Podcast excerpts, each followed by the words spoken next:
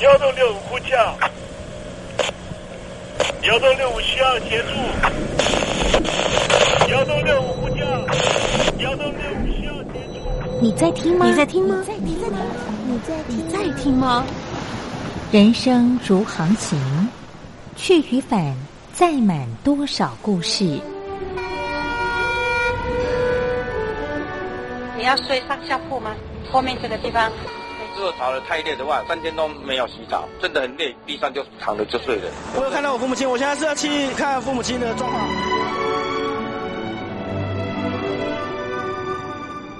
聆听故事湾，让每个故事找到属于自己的码头。我到了那儿以后，我们就往妈妈家去。我一到那边，就感觉我妈妈已经她能够活活下来都不容易。我知道，他没他没跟我讲，我也不敢问，好好苦。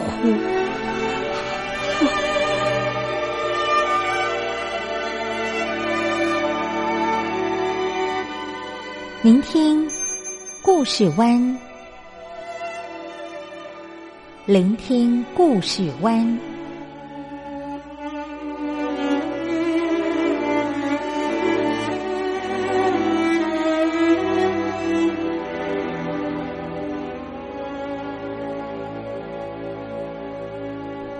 故事总有一个停泊的港湾。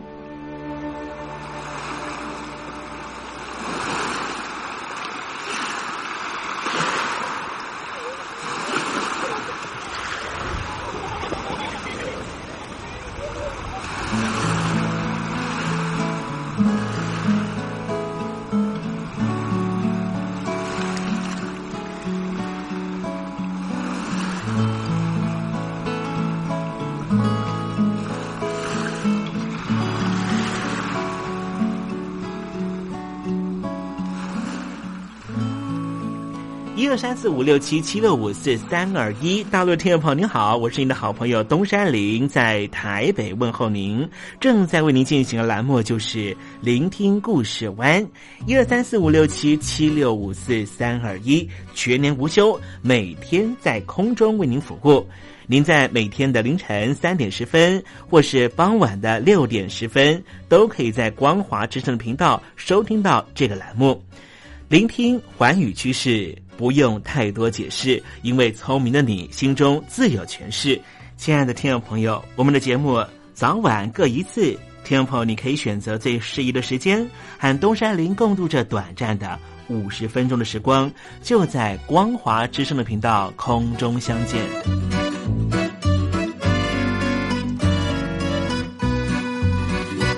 听众朋友，收听、聆听故事湾东山林的节目，到底能够听到什么样的内容呢？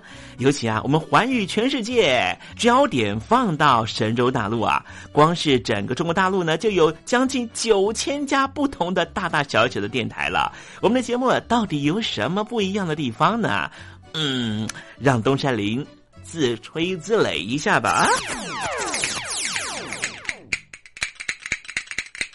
宫中频道何其多，赵钱孙李挺能说。热点平地上直播，仔细听来差不多。直播室外领导多，你说他能怎么说？开场才说茶黑窝，碰上土狼不敢摸。主播低头翻翻稿，导播左右反复搓，想到孩子泪婆娑。好了好了，都别说，且听东山林怎么说。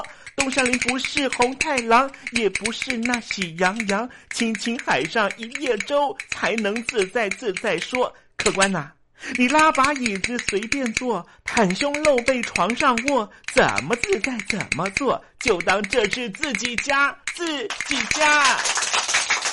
睁大眼睛，show time！Hello，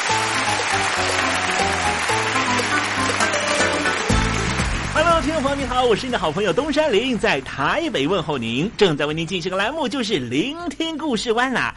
为什么节目的开场要这样的隆重呢？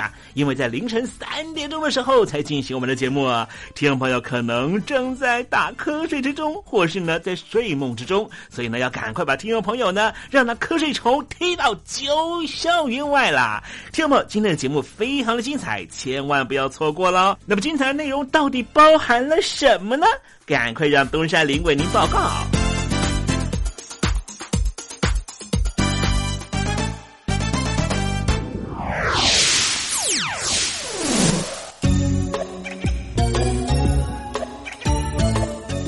星期一，星期一，猴子穿新衣。前一阵子我们看到的中共的海军呢，啊，是说见证了七十二周年啊，因此呢做了啊还不错的这个拍摄视频啊。这段拍摄视频呢，呃，它的背景呢，啊，还有呢，它环盖当时的这个片场周围啊，真是让这个可能很多大陆的朋友都不太知道啊。当时在拍片的过程呢，周遭呢有好几个国家的军舰呢，就包围着中国大陆的这个辽宁舰了哈。不过呢，这样的一个情况呢，也代表了就是说呢，这个解放军的海军的远洋的作战能力是不是已经？形成了这个对于美国啦，对于日本啦，对于这个印度啊这些啊这个海洋国家呢，呃很大的这个压力呢。那么因此呢，啊才会这么大阵仗的包围着解放军的海军了哈。好，待会在实证你懂得的环节里面，我们来谈谈这个中共的海军的远洋作战能力到底到了什么样的阶段啊？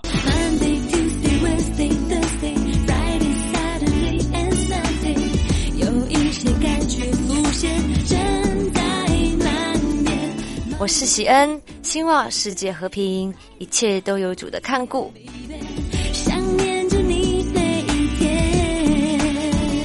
邀请你收听东山林的节目。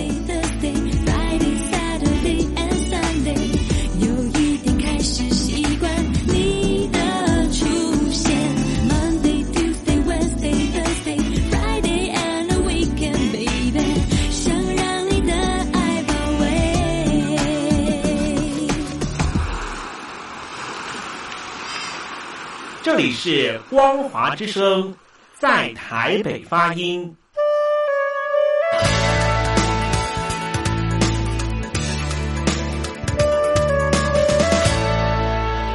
现在，请习近平同志讲话。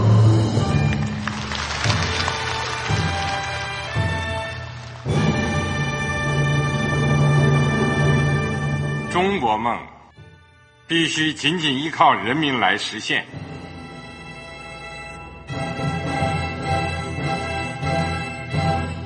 好国民得关心家事、国事、天下事。呃，谢谢发言人。我们注意到啊，现在那个外面有很多关于前中央政治局委员周永康的一些消息和报道。我不知道发言人对这个事情有没有什么可以呃透露、可以披露的。国家对于公事啊。不是什么东西都要公示的。我只能回答成这样了，你懂的。那么作为天津市来说，每年要偿还的这个公路建设的贷款量有多大？哎，这个郝国民，这个偿还得回避时政敏感议题。因为他这个这个事儿，我就不好再说太细。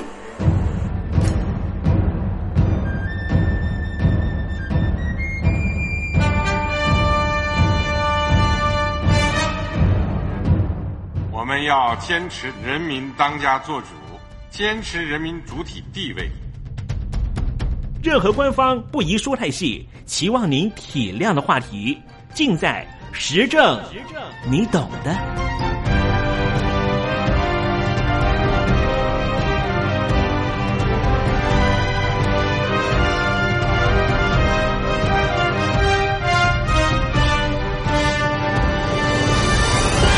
我只能。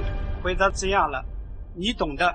那些官方无法为您说太细的事情，就让东山林为您详细的说明白。天宝早上好，晚上好，正在为您进行的栏目就是聆听故事湾。此刻为您进行的环节就是时政，你懂的，一同关心焦点话题。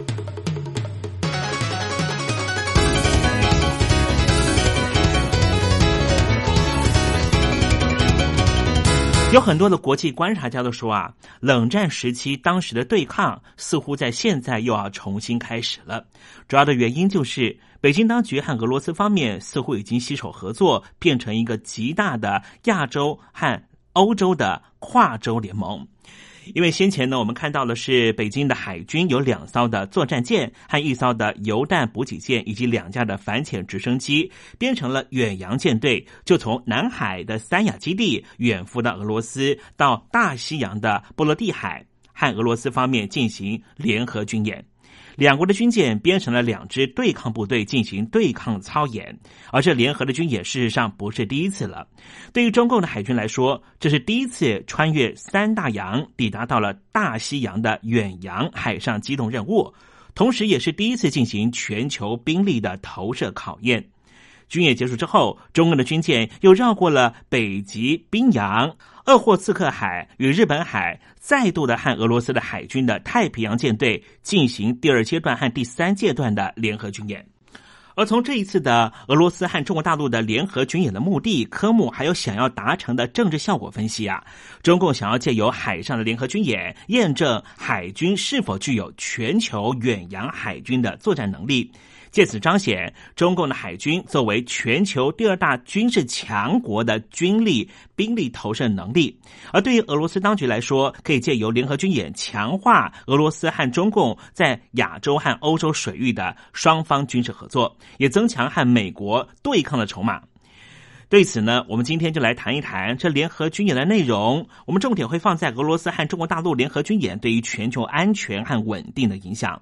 那么，俄罗斯当局和北京当局是如何重新开始进行联合军演的呢？应该是缘起于二十一世纪初，当时还没有进行海上的军演，而是双方在边界地区进行陆军和空军的联合军演，以打击区域中的所谓分离主义。所谓的分离主义呢，讲的就是呢新疆和这个蒙古这一带的一些分裂主义分子。那么双方呢，经过了十多次的军演的经验之后，在两千零九年开始，就从陆上的联合军演扩大到海上的海空联合军演。海上的联合军演方面呢，从海上的联合搜救、进行打击非法组织，就所谓的海盗啊，还有海上交通线的维护这些比较软性的演习开始做起。之后呢，就衍生成为了联合防空和联合救难。在二零一二年的时候呢，俄罗斯当局和北京当局就签订了协定，每年将会把这样的军演例行性的进行，分别在两国所属的海域进行联合的海上和空中的军事演习。也因此，从二零一二年开始到现在呢，双方已经在欧洲大陆和亚洲地区进行了不同海域实施了七次的联合海上军演。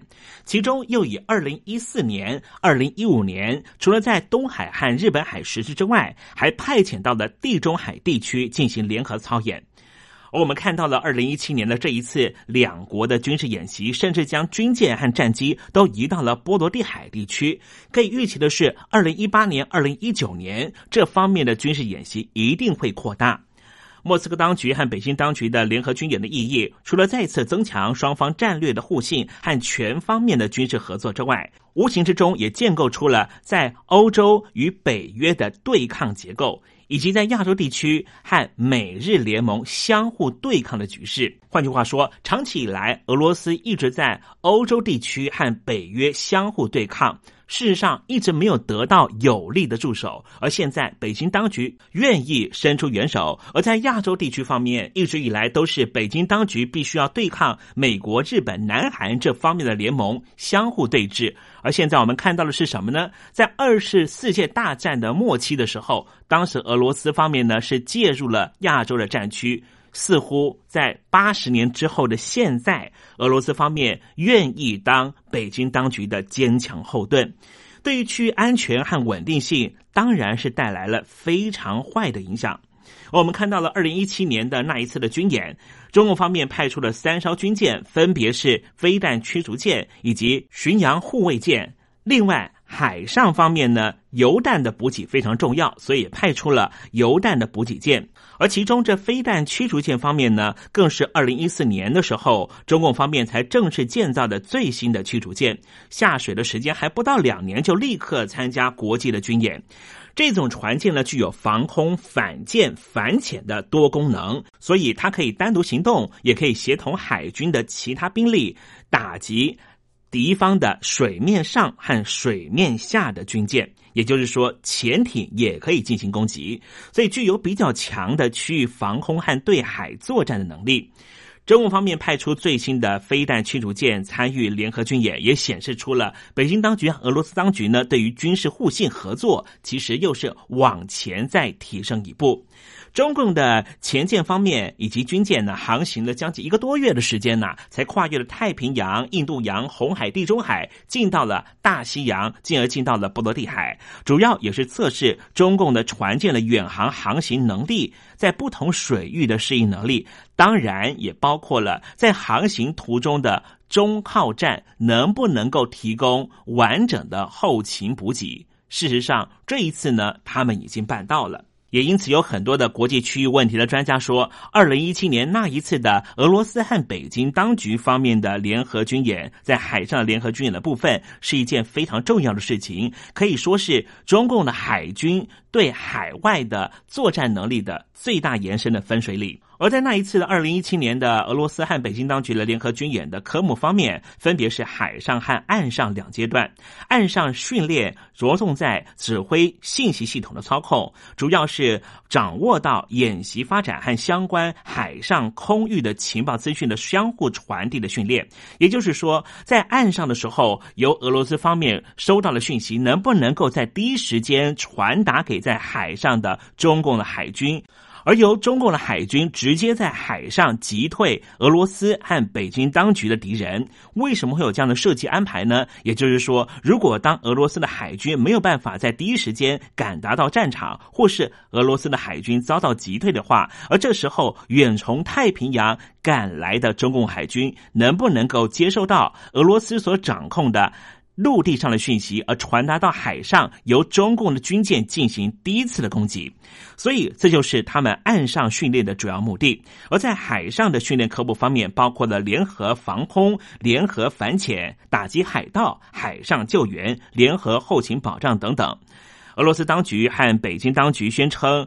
演习并不是针对任何一方，并没有针对第三方，纯粹只是双方两国的合作，主要是为了打击国际的恐怖主义、维护海上交通线的安全和促进区域的商业活动等等。但是，当中共的船舰进入到了大西洋水域之后，立刻引发了西欧国家的紧张，也纷纷派出了军舰和军机跟踪到波罗的海。可见，西欧国家对于俄罗斯当局和北京当局的军演是非常谨慎的。其实，我们可以看到，最近这些年来，西方国家对于俄罗斯以强制手段并吞。原来属于乌克兰的克里米亚岛，而又在东乌克兰地区策动当地族群的所谓独立自治。西欧国家认为啊，俄罗斯有往西扩张的意图。在中东国家方面，俄罗斯也是不遗余力的支持叙利亚军政府打击叙利亚境内的反对力量。而叙利亚国内的内战持续恶化，难民不断的涌入到欧洲地区，给欧洲地区带来非常严重的治安问题。因此，欧盟在每次定期讨论的时候，都在。呼吁俄罗斯方面不要再进行相关的作为，甚至认为俄罗斯方面就是希望用难民问题来卡住欧盟的内政状况，然后让俄罗斯能够继续的在乌克兰、在中东地区扩张他们的力量。俄罗斯这一番无论是台面上或是台面下的行动，都让西欧国家感觉到似乎又回到冷战时期的紧张氛围。因此，由美国所主导的北约国家已经开始对俄罗斯展开了防堵作为。所以，国际区域问题专家看到了中共派出了先进的军舰、军机参加了波罗的海的联合军演，和俄罗斯方面相互合作，自然也会觉得这似乎对于国际的区域安全造成了很大的影响。当然，也一定会引起北约国家的反感。无形之中，俄罗斯当局和北京当局联合部队和北约国家的军事力量已经形成对峙局面，是无利于欧洲地区的地区稳定。所以，中共方面不断的强化军事力量的现代化，当然不是为了存然的和平崛起。建军的成果都已经让美国和西方国家感到非常讶异，而且非常的紧张。根据美国的五角大厦的评估，在过去十年来，中共已经投入建设和下水成军的新一代的舰艇高达了六十多艘以上，所成立的远洋舰队也已经具备有更先进的直管通勤作作战能量。美国评估，中共到二零三零年将会具备有有限兵力的远洋兵力投射的作战能力。换句话说，到时候美国恐怕在东亚地区连第一岛链恐怕都无法防守得住，关岛的未来非常危险。第二岛链由澳洲方面所撤守到夏威夷这条航线，能不能够抵住中共海军未来的发展，让美国五角大厦的官员非常的紧张。北京当局为了实现远洋海军的梦想，军事战略已经早先着手建构具有实施远洋作战能力的海军战力，也建立其能够在不同领域，也就是在欧洲的海域投注兵力，挹注他的盟国俄罗斯。同时，也希望在太平洋未来可能会发生的战役之中，俄罗斯也能够从海参崴出港进行帮忙。中共的海军目标已经从近海防御走到了近海防御以及远洋护卫相结合的作战能量。远程兵力的投射能力的持续成长，将是中共未来海军发展的重要目标。未来中共仍旧会密集的寻找海外基地。先前我们曾经介绍过，中共方面已经在非洲东部找到了海外的后勤补给的基地。未来海外驻军恐怕是中共海军下一阶段的发展趋势。中国的海军不断的进行武器装备多项的改进，将电子、制导、隐形、智能等各项新技术成功运用在飞弹驱逐舰和防卫舰上面。飞弹、火炮、反潜系统、声纳、雷达、通信、导航等设备的性能是大为提升。中共不断的扩充海空军和海外势力的同时，必然会引起美国方面的担忧，进而也会出现了未来可能会看到的华盛顿当局和北京当局的对抗态势。这也是中共当局在进行全球军事布局的时候，必须要顾虑到的威胁。因此，会不断的在国际外交宣传场域上面说，我们是和平崛起，不是针对任何一个国家，包括美国。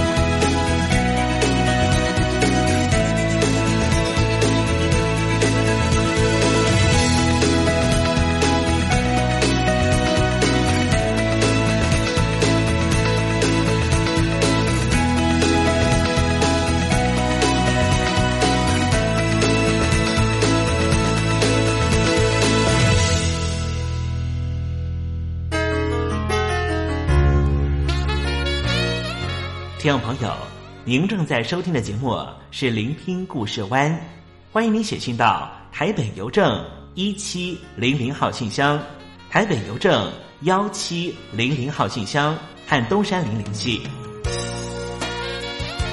东山林就是东边的山里有只麒麟的东山林，东山林等候您的来信哦。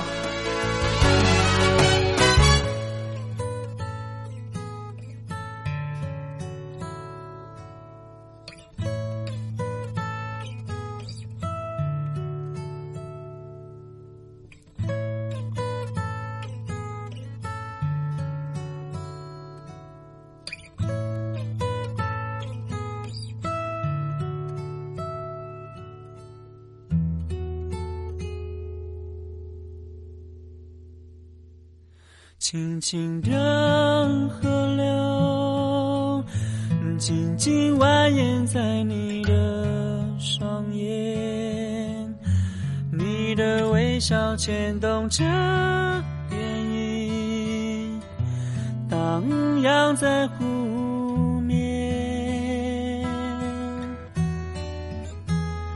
轻轻的山脉。缓缓起伏在你的眉间，你的沉默牵动着晚风，轻轻吹过我耳边。你是深山百合花，默默绽放不说话。摇摆山风最轻柔的抚慰，仰望漫天的星光。深山的百合花，沉睡在我梦境远方，伴着思念最遥远的飞翔，还有今晚的。月光，天有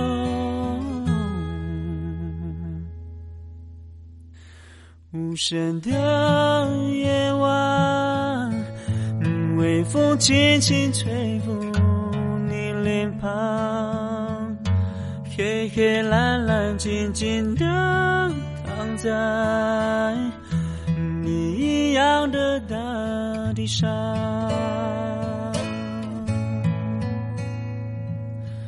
嘿呀哦吼，嘿呀咯，嘿呀哦吼哎呀，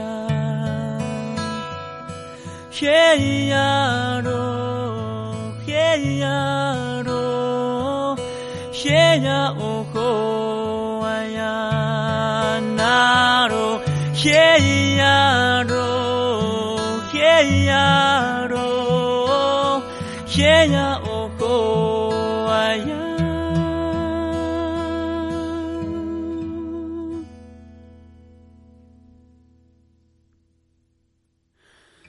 轻轻的河流，静静蜿蜒在你的双眼，你的微笑牵动着涟漪，荡漾在湖面，轻轻的山脉。缓缓起伏在你的眉间，你的沉默牵动着晚风，轻轻吹过我耳边。你是深山百合花，默默绽放不说谎。摇摆山风最轻柔的抚慰，让我漫天的星光。深山的百合花，沉睡在我梦境远方，伴着思念最遥远的飞翔。还有今晚的月光，哦，马东。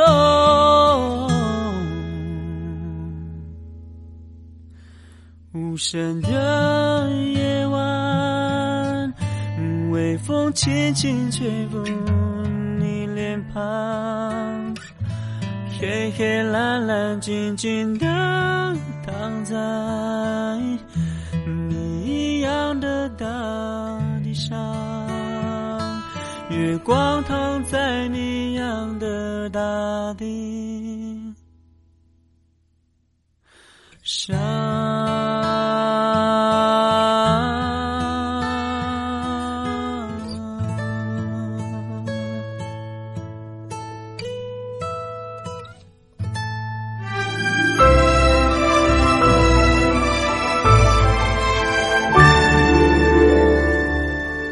我在疫情下的生活。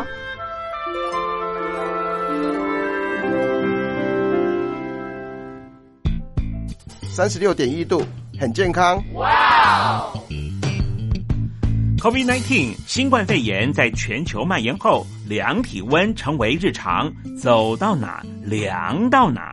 还有啊，戴口罩也是生活必备，没戴口罩寸步难行。哦，非常时期，能不要出门就不要出门，在家办公最安全。三餐买外送，购物到线上，尽量避免跟人接触。非得出门也要与人保持距离，小心再小心。回家后一定要勤洗手。啊，反正心里怎么说呢，也有点紧张。病情现在这么严重，心里总有点恐慌的。回去以后赶快的就，就是洗仔细的点儿，哎，洗彻底的点儿。而现在没有健康码、核酸检测，在大陆哪儿都去不了。出国旅游更是想都别想。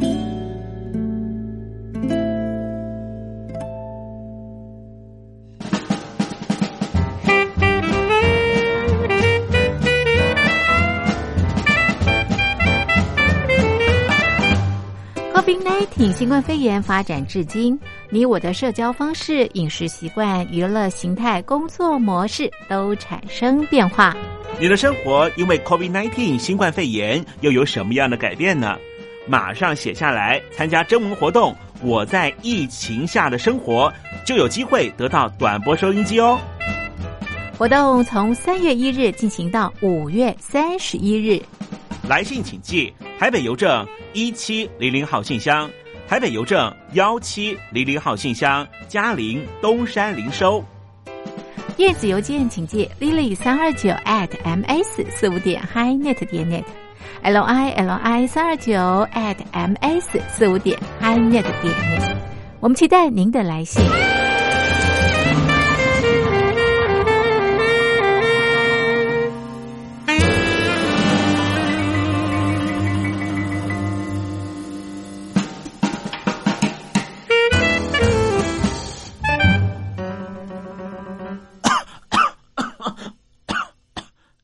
哎，别害怕，我我没有染病啊，我只是喉咙痒痒的。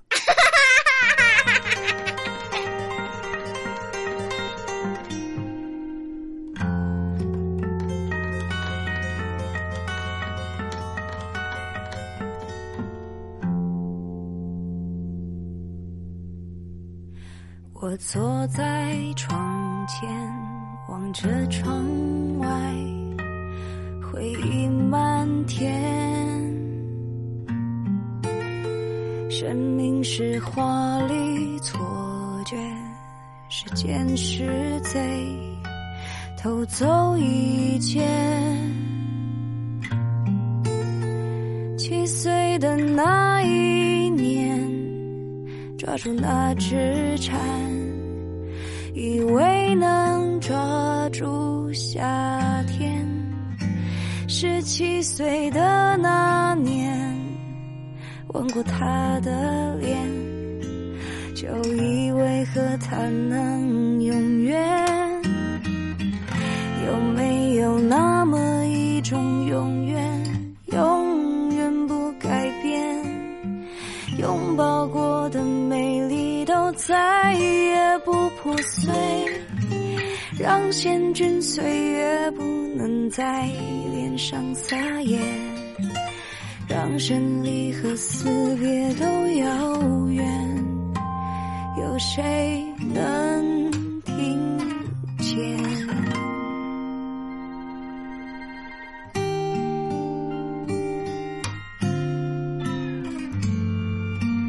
我坐在窗前，转过头看，谁在沉睡？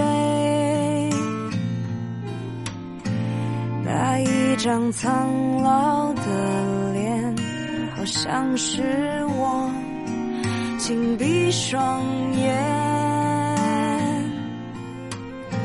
曾经是爱我的和我深爱的，都围绕在我身边带不走的那些和眷恋，就化成最后一滴泪。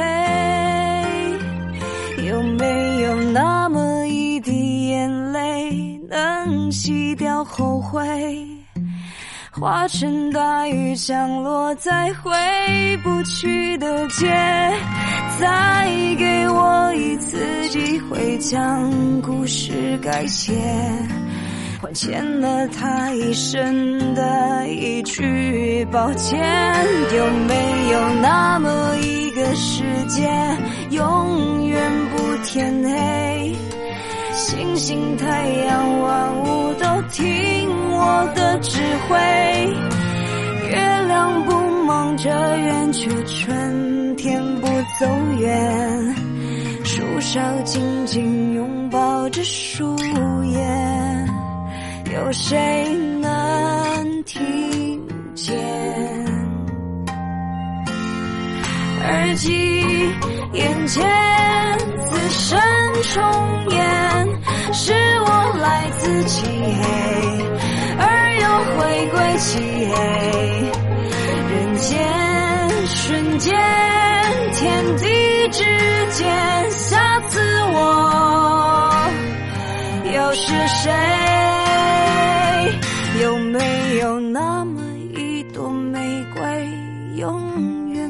凋谢？永远骄傲和完美，永远不妥协。为何人生最后会像一张纸屑？还不如一片花瓣曾经鲜艳。有没有那么一张书签，停止那一天？最单纯的笑脸和最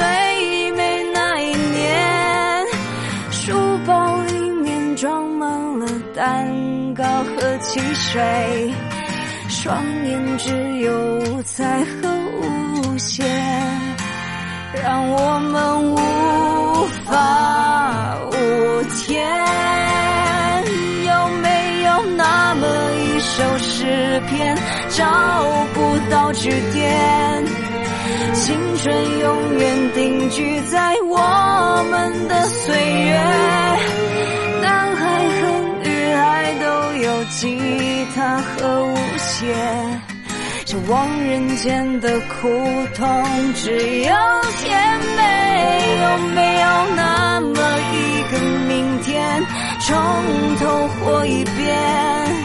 让我再次感受曾挥霍的昨天，无论生存或生活，我都不浪费，让故事这么的后悔。有谁能听见？我不要告别。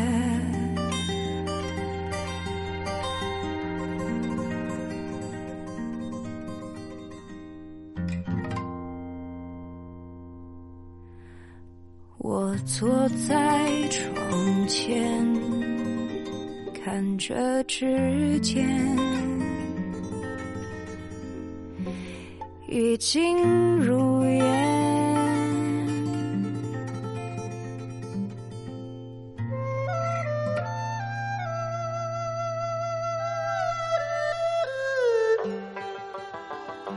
这是两岸中国人都喜欢的一首歌。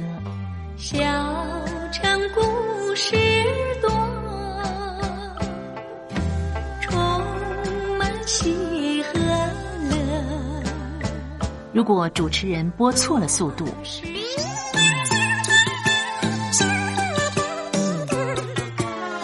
看似一幅画，听或快或慢的走调歌曲。都不是听众喜欢的。人生境界真善美，真意包括。两岸和谐关系也得循序渐进，快慢相宜。说小城故事真不错，请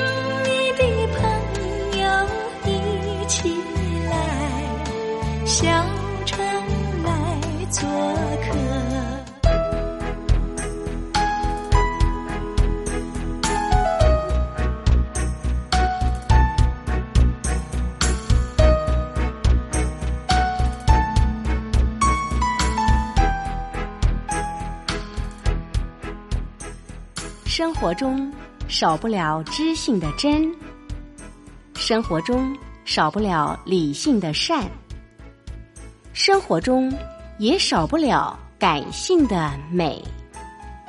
光华之声，永远陪伴您，生活在真善美的世界。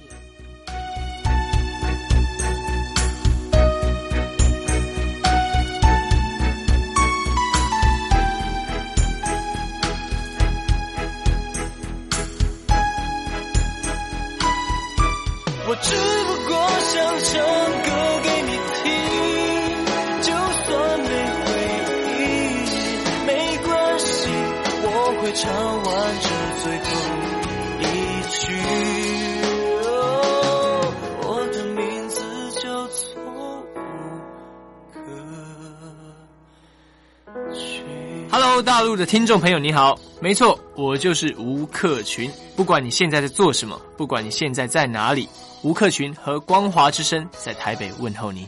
我只不过想唱歌给你听，用尽我全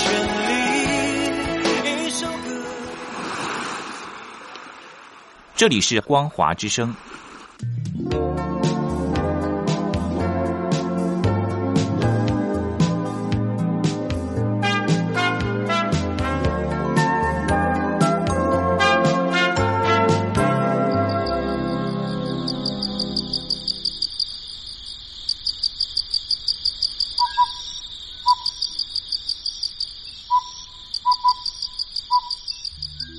文学有着教化怡情的作用。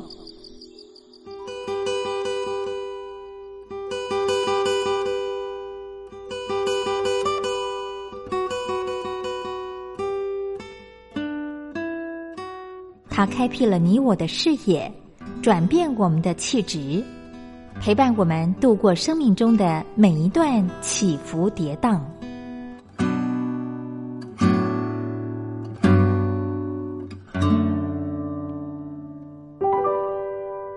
东山林邀请您一同进入文学星空。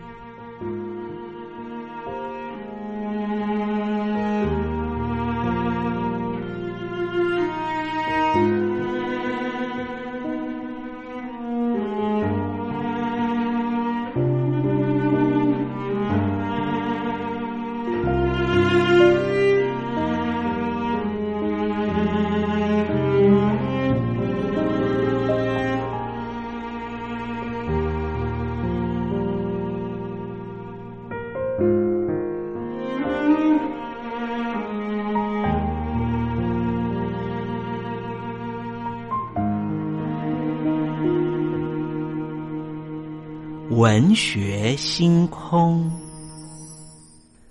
文学带给我们的不是抽象艰涩的僵化信条，而是活生生的生命经验。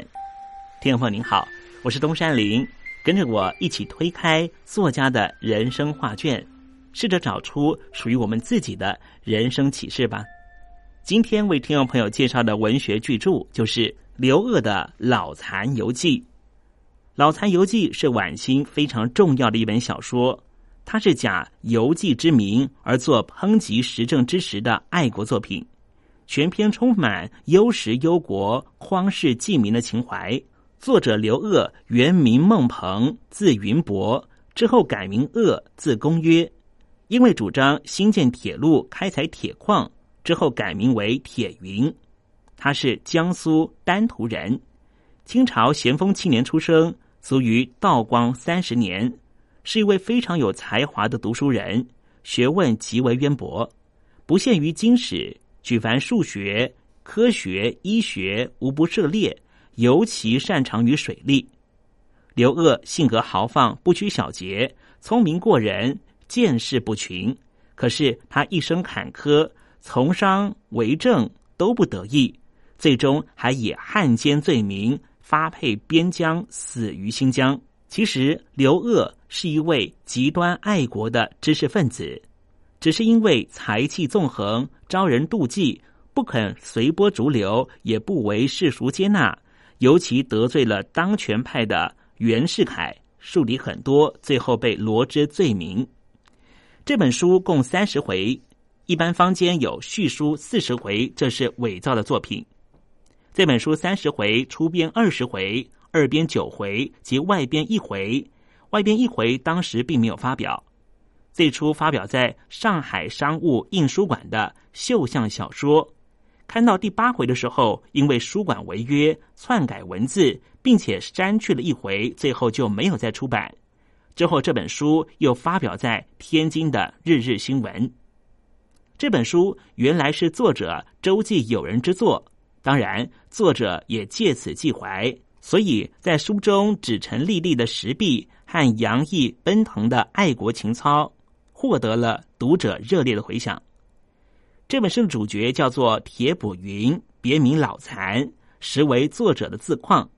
而故事不集中于个人身上，只是借所见所闻，痛陈石壁，其中也有假他人之口而为代言者。例如书中出现的黄龙子、赤龙子、雨姑、易云这些人，过往的小说只要涉及到政治的，莫不深恨贪官污吏的祸国殃民。殊不知清官廉吏的苛政犹有过之，所以刘鹗在书中说道：“赃官可恨，人人知之；清官犹可恨，人多不知。盖赃官自知有病，不敢公然为非。”清官则自以为我不要钱，何所不可？刚愎自负，小则杀人，大则误国。官越大，危害越深。守一府为一府伤，府一省则一省残。宅天下则天下死。无人所见，不知反己者矣。作者苦心，愿天下清官勿以不要钱便可任意妄为也。历来小说皆皆赃官之恶，而皆清官之恶者，自老残游记之始。由这段话足以见到作者的见识不群，发人省思。因为作者见识宏富，阅历过人，观察入微，不但在政治上有卓越的见解，在学术、思想、经济事务上也有很多创建，而且一副菩萨心肠。当庚子拳乱，八国联军攻打中国时，灾民很多。刘鹗购买粮食，赈济灾民，功德不小。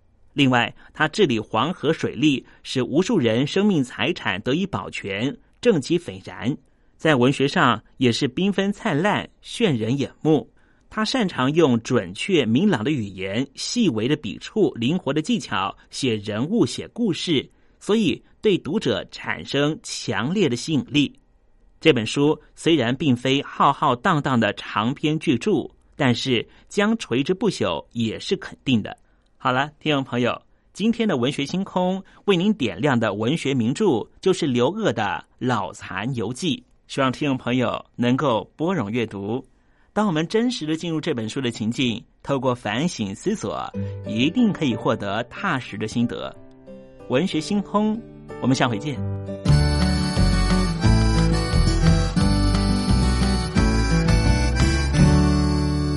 蜡烛有心还惜别，替人垂泪到天明。又到了说再见的时候，一下子东山里也不知道该如何传达心中对您的情意。又看着导播的手势，也看着倒数的时针，突然之间。东山里想到了唐朝诗人杜牧的这一首残断的诗句，只能够借物传达东山林对你的情意了。蜡烛有心还惜别，替我垂泪到天明吧。听众朋友，明天我们同一时间继续在空中见面。东山林诚心的祝愿您一切安好，喜乐。